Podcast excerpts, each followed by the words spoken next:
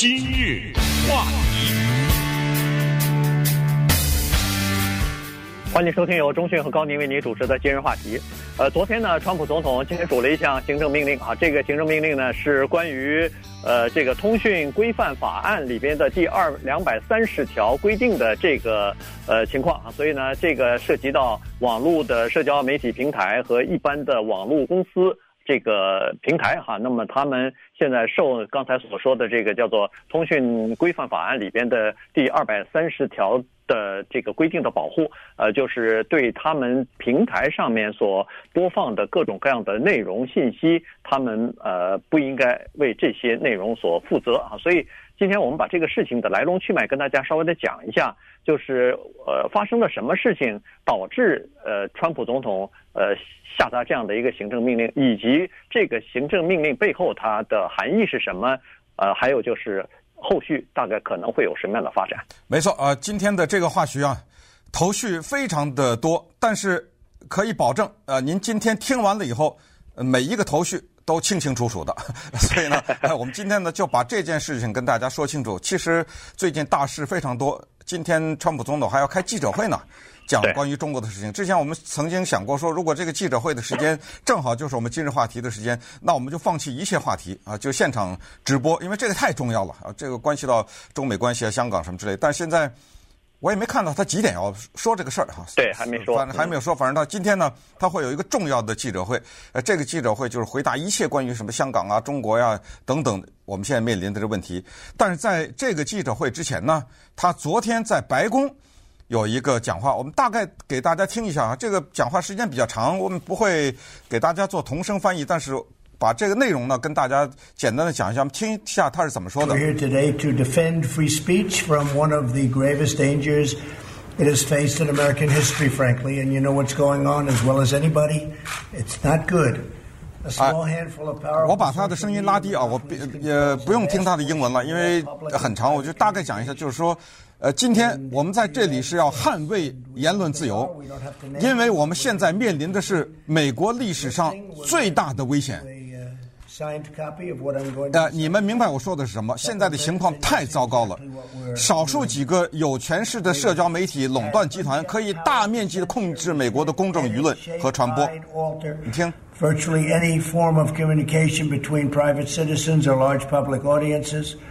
there's no precedent in american history 对他说我们这几家公司的名字我不说你也知道是谁啊。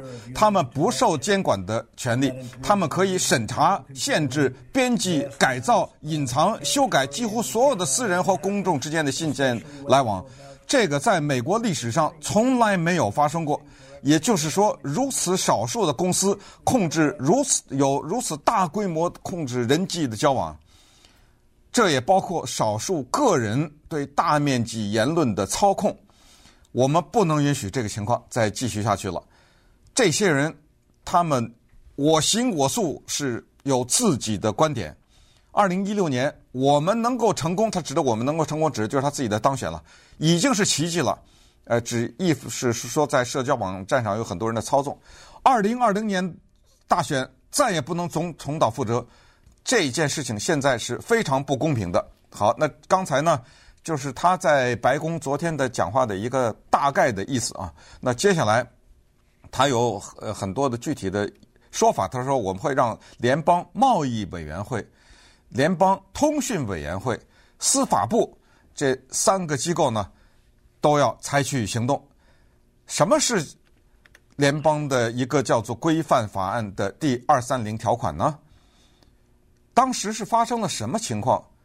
你知道这个一听好像挺大的个条款，只有二十六个英文字母，呃，二二二十六个英文字啊，不是字母。这二十六个字怎么缔造了今天的国际网络？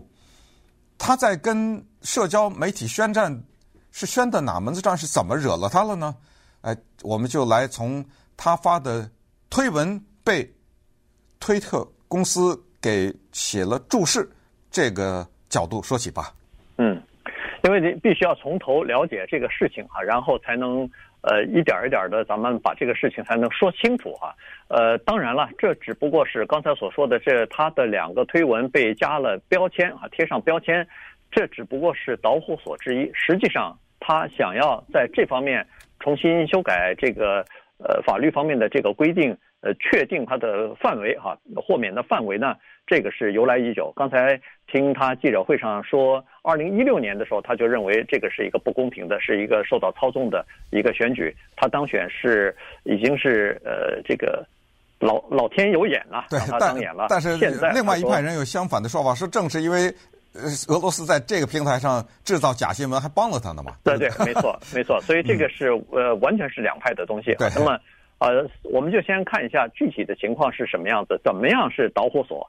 在星期二的时候呢，他其实发的推文呢，有两个啊，推文呢就被添上了链接了。这两个推文呢，它主要讲的就是有关于加州。州长不是宣布，在今年的十月份的大选当中，选民如果申请的话，是可以得到这个邮寄投票的。呃，因为疫情的关系呢，你如果不想去投票站去投票的话，你可以申请，然后这个邮寄投票的这个投票的东西呢，就寄到你家，你就可以填了以后再寄出去啊。它是这么一个加州的这么一个程序。但是，川普总统认为说，这个加州的邮寄投票这个本身就是。呃，可以造成诈欺，然后可以私自印这个呃投票选票，然后可以造成各种各样的叫做操纵呃选举啊。那么这个推文的内容一出来以后呢，呃，Twitter 公司认为说这个可能有误导的嫌疑，于是呢就在他的这个推文的下边用蓝色的字呢标明说是要核实事实啊，事实查证。然后你如果点击这个的话，它就带到你另外的呃一个链接里头啊，这个链接就等于是到了 CNN 的一个报道了。然后 CNN 也告诉你说事实是什么样子的。这件事情呢，让川普总统非常的恼怒啊，于是，这不是扇他耳光吗？啊，对，你知道吗？因为 CNN 是他最恨的媒体啊。对，对 对？对，而且川普总统我们大家都知道，他叫。推推特治国嘛，大家都给他贴上这样的一个标标签。他是通过这样的方式呢，呃，在推特上发表各种各样的言论和意见啊。当然，这是第一是比较方便，第二呢，也可以躲过主流其他的印刷媒体的这种审核，因为有的话他在主流媒体他是登不出来的，呃，所以呢，他用这个方法呢，就等于是绕过了主流媒体的呃这个种种的不方便吧。但是呢，在这个问题上，他第一次啊，这是他当总统以前说过任何的话或者任何的呃推推文啊，都没有给他加过标签。但是这是第一次，但这第一次，呃，不要小看这一个简单简简单单的标签，这个意义重大。于是他就导致了昨天的这个行政令的下达。嗯，呃，不可思议的举动，也就是我们开玩笑说，一国之君，在一个公众的平台上。发表了一段短文，居然被这个平台放了一段蓝色的字。其实那段蓝色的字，尽管它的字面上没有什么太冒犯的地方，它只是英文是 fact check，对不对？只是事实待查。但是大家心里都知道，这个意思就是说此话不可信呐。是，不就是这意思吗？一个国家的首脑，最顶级的首脑，说了这么一句话，下面被一个公司、私人公司的老板，他们下面的编辑说，此人讲话不可信也就算了，还有误导之嫌呢。请你到另外一个媒体去看，另外一个媒体叫 CNN，CNN，你进到那里面一看，就是说总统说的此言叫做，嗯。反正是是这个是什么捏造事实啊？是这样啊，是这样的一种情况。那么我们简单的讲两句所谓邮寄投票这个事儿，也让大家明白，因为马上在二零二零年大选的时候，这个会是一个激烈的问题啊，会是变成一个非常大的问题。因为疫情的原因呢，给了民主党一个机会。民主党呢就说，既然是有疫情，有什么居家什么的，老百姓有可能不出来投票，那这样的话呢，这个选举就不公平了。很多人不出来。因为怕在那排队啊，或者怕什么的被传染，所以咱们就来这个邮寄投票。所以在这里跟大家很快讲一下，邮寄投票呢和缺席投票是两回事儿啊。缺席投票叫 absentee ballot，对不对？呃，邮寄投票呢叫 mail-in ballot，这个有什么区别呢？absentee 是我人在别的地方，我根本就不在这个国家，是我要求你给我一个投票寄过来，我去投去，我要履行我的责任。可是邮寄投票是反过来是政府要求你用这个形式，你知道吗？哎，一个是我要求，一个是对方，就是我把这个选票寄到你家去，你不要去投票站，呃，这是这两个的区别。所以呢，你从这上你就可以听出来，为什么民主党支持，共和党反对，就一定是这个对共和党不利的，知道？所以他们才站出来反对，对保守派不利。这种邮寄投票，所以川普才发这个推文。他就是说，呃，首先这是诈欺，因为什么呢？因为我们想一想，有人他说，那你这样的话，我把它拿下来，这个电脑技术这么发达，我自己印一个，对不对？还有就是，哦，我知道你们家是民主党人，我到你家给偷了，或或者怎么样，我或者是共和党人，我到你家把这个选票给偷了，这样的你就寄不成啊，等等。当然还有这段时间的讨论还引申到家庭，就是邮寄投票啊，有时候家庭里有影响，比如俩人。投的观点不一样，吵架了，呃，吵架了以后，或者有一个人比较强势强势，或怎么就逼着另外一个人投谁？因为你躲不过呀，这邮票在你家 就在你家餐桌上放着呢，对不对？呃，种种种种呢，就会导致这个结果的不公平。呃，这就是它的背景，就是为什么共和党反对？因为如果邮寄投票的话，那么一定是民主党有利的。由于这种造假，就使得有些人根本没有投票资格的人，咱们就说什么非法移民啊什么之类的，或者只有绿卡没有公民身份这样的人，他就可以印一个之类等等等等一系列的，都对共和党不利。所以请记住啊，共和党特别的反对邮寄投票，但是民主党特别的支持，而且就要发生。这这是这个背景，嗯，对。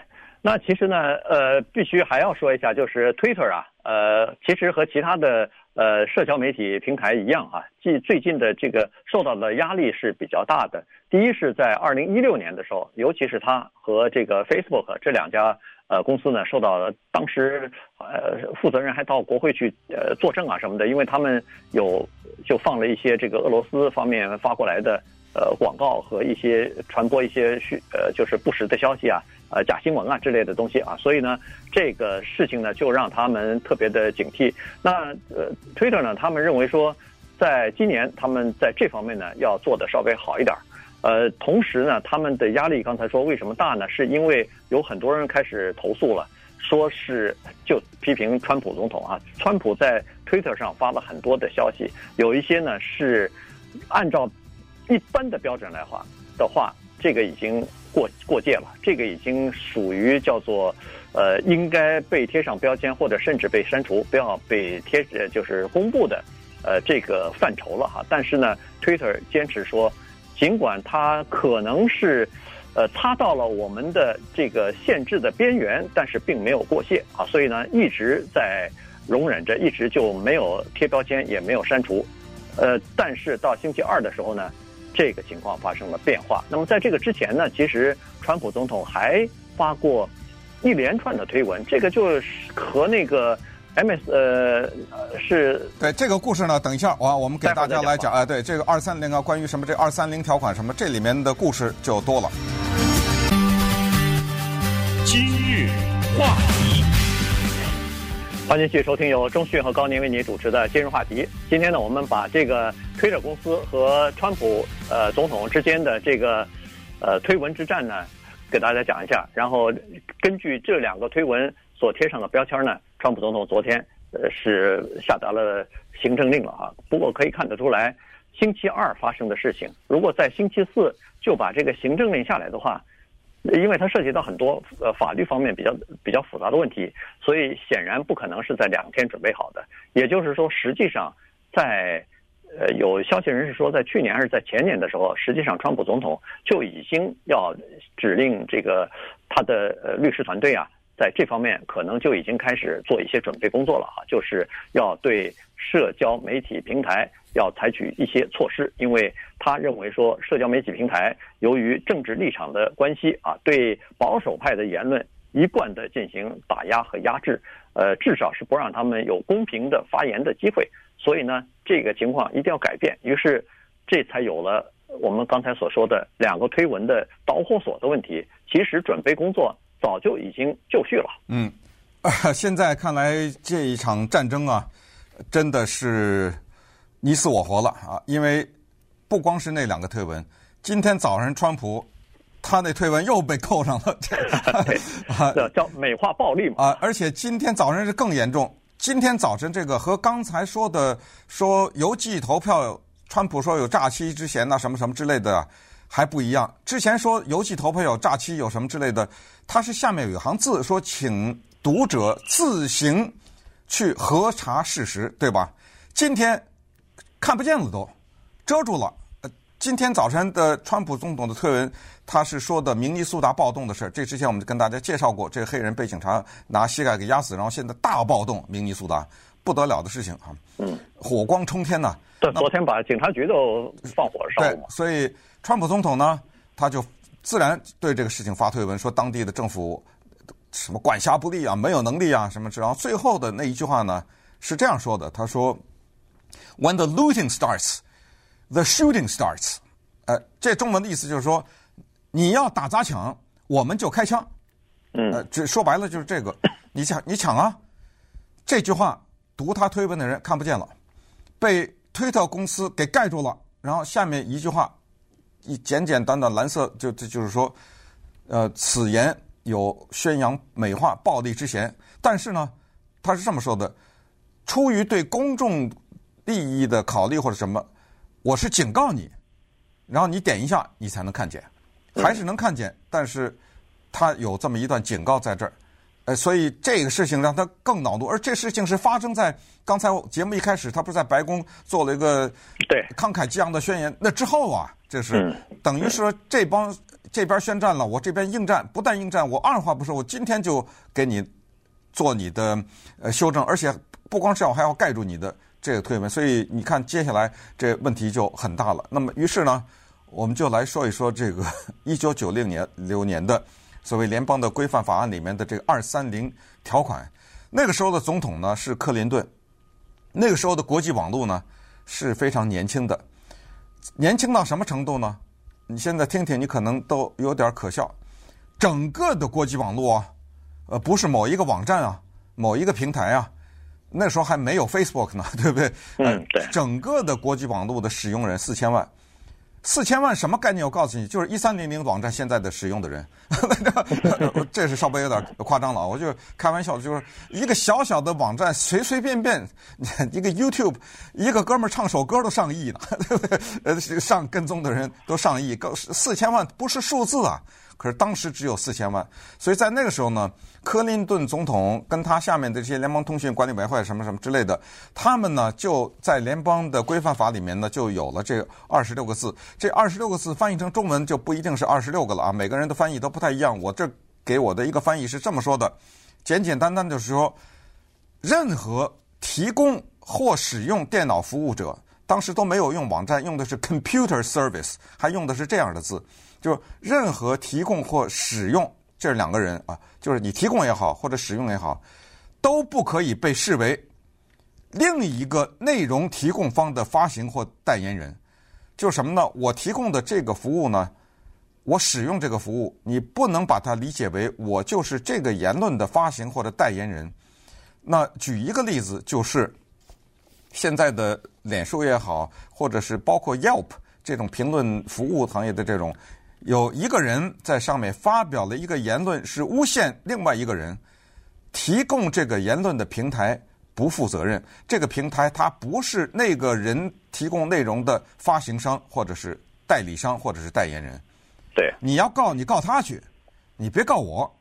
说白了就这回事儿，这就是二三零的精神。而二三零的精神之所以说它缔造了国际网络，就是它把这块平台呢。大大的扩大了，说的再直白一点，就是任何人几乎都可以在这上面说任何话。当然后来有了一些修正，但是基本上就是今天的国际网络的状态。这个适用于保守派人士，适用于自由派人士，适用于有极端的激进的观点的人。所以我们现在去分析一下，为什么川普呢对这一点有所意见，同时他要对他进行修正。嗯。呃，这个其实二三零条款啊，在当时的这个叫做信息呃公平法案当中吧，它是规范法案当中，它实际上是一个当时没有引起太多的注意，是一个很小的一部分，但没有想到现在起到了就是关键的保护这个社交平台和保护网络公司的这个作用，所以现在才壮大了。如果不是这个条款的保护的话，那网络公司呃社交平台还不会这么呃壮大呢。因为你可以想象，各种各样的诉讼就来了。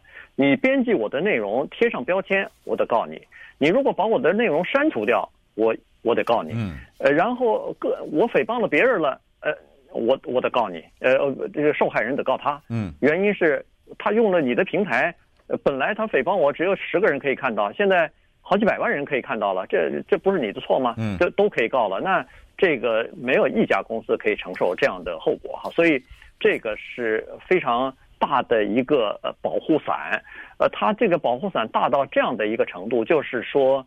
第一，它的内容不受限制哈，就是说它不会对呃刊登的别人的内容承担任何的法律责任和后果。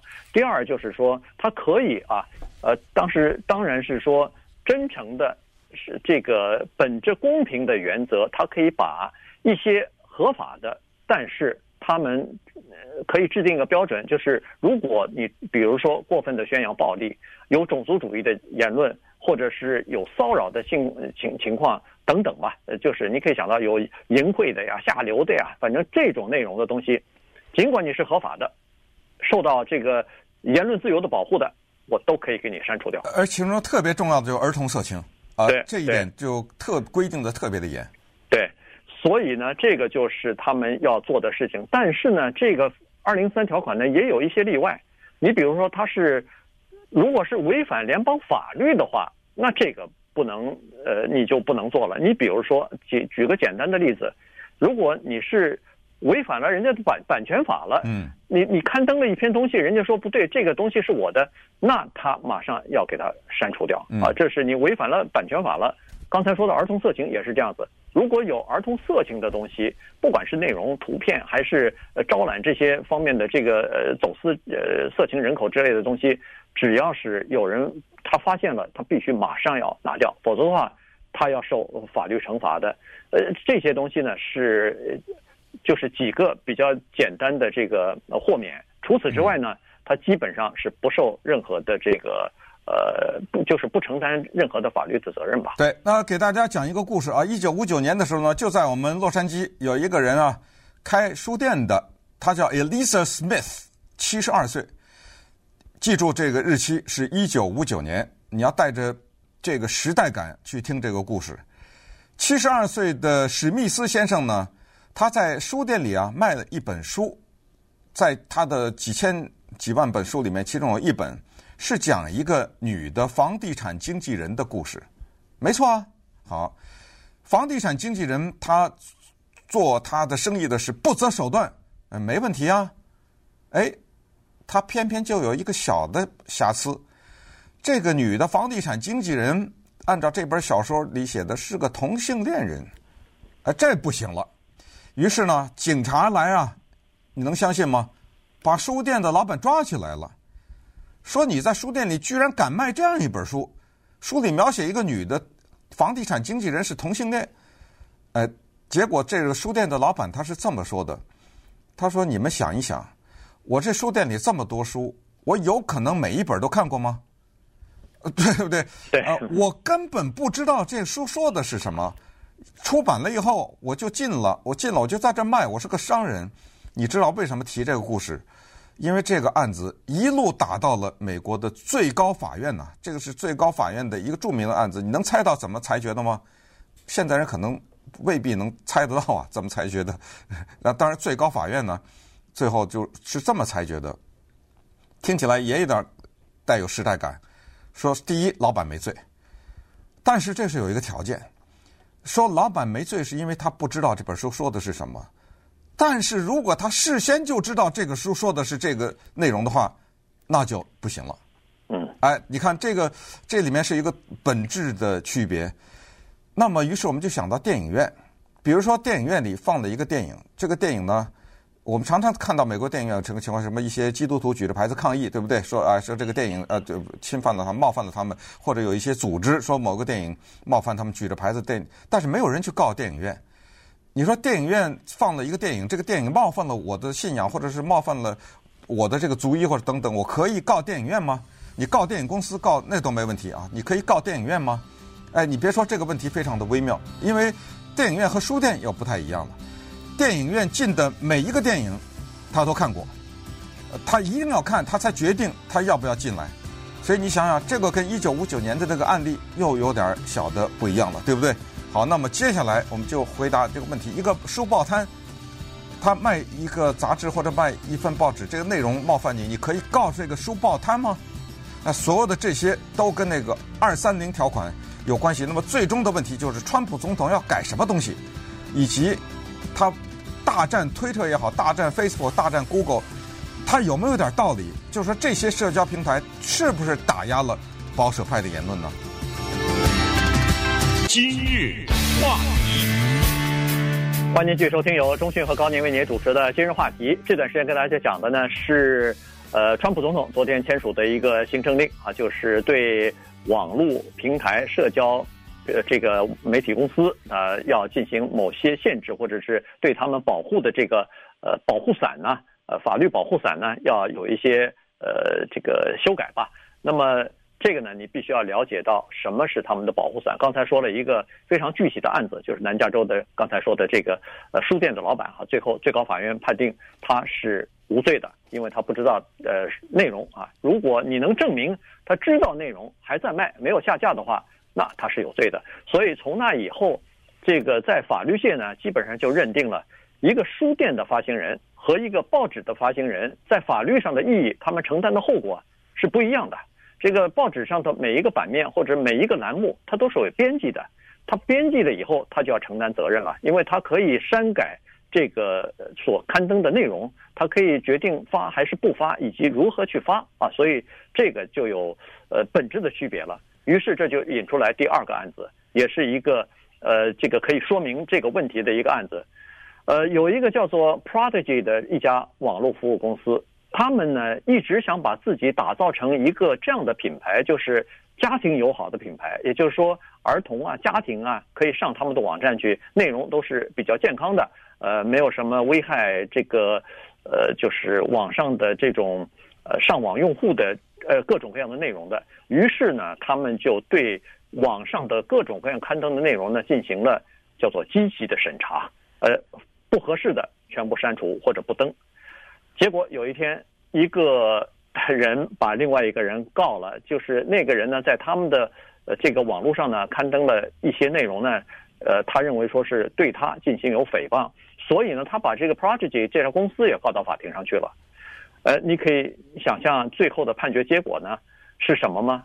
这个法官说，Prodigy 这家网络公司对这个诽谤负有责任，原因是就是他们行使了叫编辑的责任，他们对内容进行了审查，而且进行了删改和编辑，然后再刊登，所以他们等同于报社的编辑了。于是他们要承担。这个后果，这样一来的话呢，实际上就变成了一个非常畸形的制度。就是说，如果一家网络公司它要想，呃，积极的干预自己的这个网络方面的内容，比如说删除色情啊、暴力啊、种族仇恨啊，删除这些方面的内容的话呢，它可能会受到惩罚。如果你放任自流，所有东西都不管，你想说什么说什么，我都不管的话。他反而会减轻自己的这个职责，那这个就有问题了。于是那个时候呢，加州的一个呃共和党议员啊，Christopher Cox 和奥勒冈州的另外一个人叫做呃 Ron Wyden，他们两人呢就提出了一个解决方案。那这个解决方案呢，就想要鼓励网络啊，呃，积极的进行自我的约束和对自己呃网络平台上的内容呢进行监视。那这个就是二三零条款了。对，呃，二三零条款，刚才那二十六个英文字已经跟大家介绍过。那么接下来再讲下一个故事，我们来评判一下啊。我假设你不知道这个事儿，我估计很多人也许知道了，那就假装不知道。哈，佛罗里达有一个联邦参议员，他叫 Joe Scarborough。这个人啊，他的这么几个特点：首先有才能，那否则的话没办法当参议员，呃，众议员。然后呢，他是还有一个音乐家，然后呢，人还长得帅，呃，所以呃，人还年轻啊，等等等等，所以呢，是一个可以说是相当成功的一个政客吧。他呢，往返于他的家乡佛罗里达和美国首都华盛顿。在二零零一年的时候啊，这一说都快二十年了吧，对不对？在二零零一年的时候呢，发生了一件事儿。他有一个助理叫做 Lori 呃 Clausuti 哎呀，这个二十八岁的女助理啊，金发、短头发，也很漂亮，而且还是马拉松运动员，健壮、健美。是不是他们两个有婚外恋呢？咱们不知道。你继续听啊。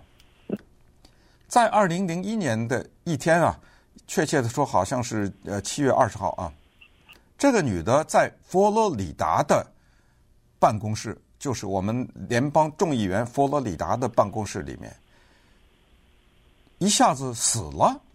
嗯，死了以后呢，警察发现是头部遭重击，然后再一查呢，验尸啊等等，因为这是很大呀，要证明是他杀呀还是事故啊，是怎么回事啊？最后的验尸报告和调查结果是这么说的：说他在那一刻呢，心脏病发作。然后摔倒，摔倒时候摔得很重，特别的不巧呢，是这头啊摔在了桌子角上，结果致死。等于两件事，一个心脏病让他死，一个是头部受到桌角的重击，所以死了。这是二零零一年的事情。当时他死的时候，联邦众议员 Joe Scarborough 在哪儿呢？他在八百里以外的华盛顿 D.C. 首都，这一点都证明了啊。就是说，他在那儿去把那女的杀的可能性已经没有了。好的，那么现在的情况是这样的：过了这么多年，现在有一个人呢，在推特这个社交平台上说说这个事情咱不能了结，这事儿咱得调查。那个家伙呀，Joe Scarborough 啊，他涉嫌啊，他是个疯子。这个人他涉嫌那女的死跟他有关，为什么呢？他们俩可能有婚外恋。好了。说到这儿了，我问，说指责这个联邦众议员。顺便说一下，Joe Scarborough 已经离开了他的众议员的席位，他现在在 MSNBC 上面做一个主持人，而且他离开的时候是低调离开。那么在推特上发文的这个人说，我觉得他可疑，为什么他当时悄悄地离开了众议员的位置？他一定有鬼，这杀人犯，这家这家伙肯定跟那女的死亡有关系，他一定有婚外恋等等。你说这构成？诽谤吗？你说可以告吗？就是 Joe Scarborough 可以告这个人吗？以及那个女的二十八岁的呃 Lori，她是有老公的，她老公已经出来说了，呃，这次说这些话都是无稽之谈的，能不能我太太已经死这么多年，你们能不能放过她呀？等等，啊、现在就揭秘，现在说 Scarborough 有婚外恋、涉嫌杀人的这个人，就是美国总统川普。为什么呢？因为他跟 Joe Scarborough 是好朋友。可是后来发现两个人观点不一样，而尤其是 Joe Scarborough 离开了众议员的席位，到了 MSNBC 这个电子的新闻媒体上的时候，说了一些对川普总统不利的话，两人交恶，所以川普说这，那为什么这件事被提出来呢？哎，这就是因为 Twitter 呢压力很大，被诸多的政客要求要把川普总统的这一系列的推文删除，但是 Twitter 没有删除。嗯，Twitter 说。没有违反我们的规定，然后他没删除，但是可以想象他的这个压力非常的大。那个川普在 Twitter 上，他的 followers，他的呃追随者有八千万呢，所以呃每一个推文出来都有这么多人同时就收到了，同时都推到这些人的这个手机上去了，所以呃可以看到的人是非常的多的。所以在礼拜二的时候呢，呃，Twitter 公司可能也是为了。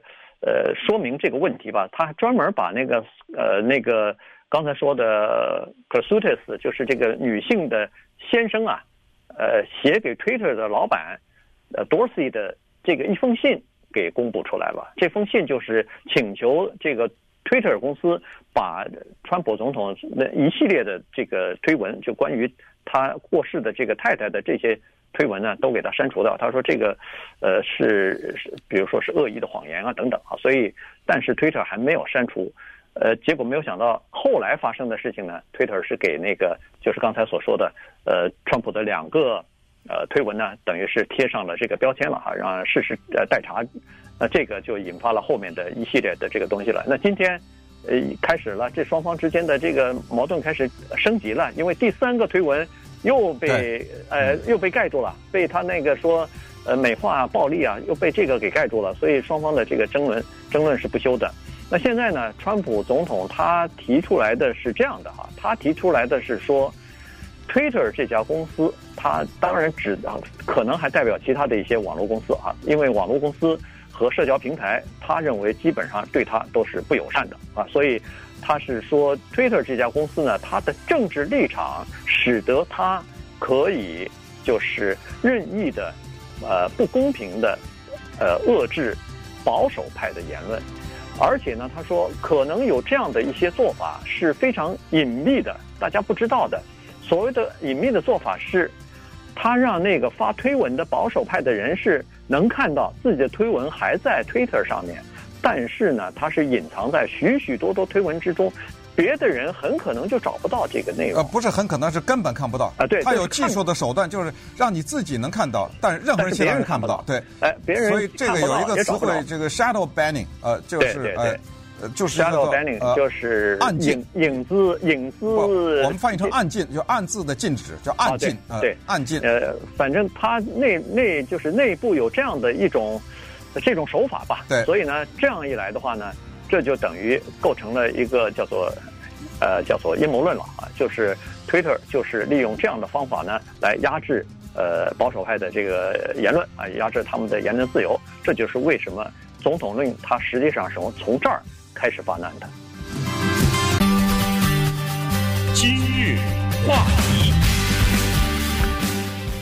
欢迎继续收听由中讯和高宁为您主持的今日话题。今天跟大家讲的呢是总统昨天呃签署的一个行政令啊，就是呃关于这个呃叫做通通讯呃规范法案里边的第二百三十条那个规定哈。呃，当然刚才我们把整个的背景呢跟大家稍微的讲了一下。那么，呃，他总统方面呢，他是考虑有这么几个考虑啊。他说为什么要签这个行政命令？第一个就是，呃，推特公司刚才说了，出于政治立场的方面的原因呢，啊，压制了保守派的言论啊，这就等于是，呃，影响了整个的言论自由了。这是第一。第二是，他认为推特公司想要重复二零一六年的这个，呃，这个情况啊，就是想要呃干涉干扰。二零二零年今年的总统大选，想让他啊不被当选啊，这是第二。所以他说，作为美国总统，他是不允许这样的事情发生的。那么他就说了，既然你把我的 Twitter 的这个推文，呃，进行加了这个标签也好，被盖住也好，那你行使的就是编辑的权利啊。你既然行使了编辑的权利，那对不起，我就要把你的这个。法律方面的保护你不受呃这个法律责任或者呃不承担任何后果的这个保护条款，我就应该要么就修改，要么就是应该给你取消啊，否则的话怎么可以体现出来你不能既编辑内容又呃得到保护？这不行啊。嗯，呃，于是呢，他是具体是这样的哈，他首先呢让联邦贸易委员会要修改一些规定，呃，因为这个事情呢涉及到商业，为什么涉及到商业？因为这些平台都是盈利的。呃，这些不管是 Facebook 也好，还是 Twitter 也好，这都是盈利的，所以关系到联邦贸易委员会。所以第一项指令由联邦贸易委员会修改规定，就是对二三零条款进行一些修改，修改让他们的某一些平台已经不再受到保保护。第二呢，让司法部进行调查，看看这些平台上有没有对保守观点的打压。基本上，保守派的人是坚定的认为是有的。这一点，这一点呢，很难，呃，很难驳斥。也就是说，对于这些平台，因为这些平台的老板们全都是民主党人，全都是自由派的人，而且脸书在二零一六年有所谓的热门叫 trending 的时候，也被发现，而且是脸书公司他自己的员工出来揭露的，说当时他们是活人监督，不是机器，不是机器人，是有一个新闻编辑小组，他们寻找热门新闻的时候有规定，就是专门把那些对保守派。比较有利新闻压制等等，所以后来 Zuckerberg 到处的道歉，然后在二零一八年的时候把这个 trending 就热门新闻取消了。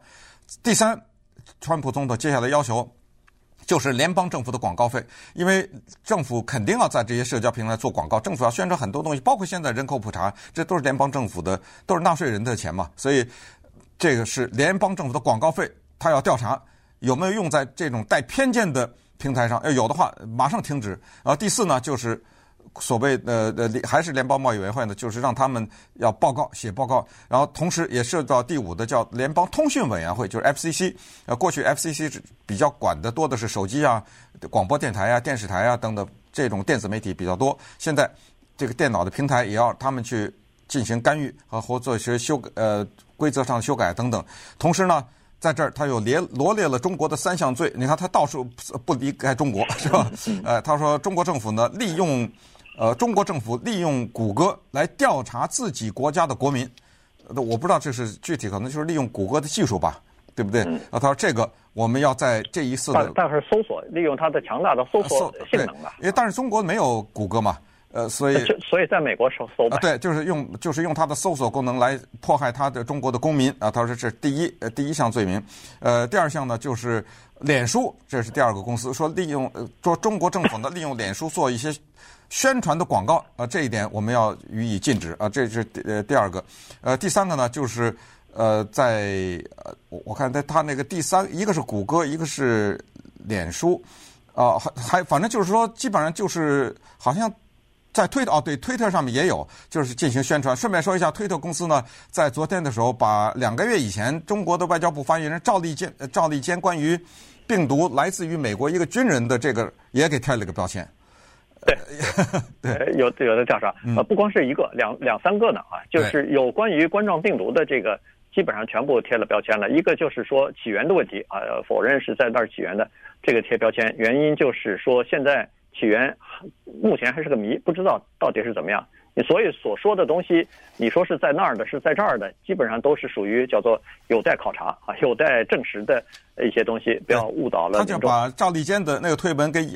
引到说有误导之前，所以引到呃 WHO 去了，引到世界卫生组织。啊，世界卫生组织以以那个作为对呃作为标准的这个答案了哈。同时呃，这个在行政命令当中呢，川普总统还只是叫做司法部长啊，William Barr 要起草修改文件了，要起草这个修改草案，然后要提交到国会去，让国会去要真正的修改，就是刚才所说的这个通讯规范法则了。就是二三零条款的这个适用的范围，以及是不是可以呃更加严格啊？不要一一个这个大的保护伞太大了，呃，以至于呃所有的东西都可以受到保护。它可能要具体的划分啊，具细分呃这个情况。所以当然这个一定会受到法律的挑战的，而且肯定不出意外的话，最最终还是会打到最高法院去的。嗯，所以川普总统他也知道，在昨天呢他。在那个记者会上也说了，他最后说的就是，我知道他们会诉讼，好吧，咱们法庭上见，呃，我相信我们会打赢这场官司。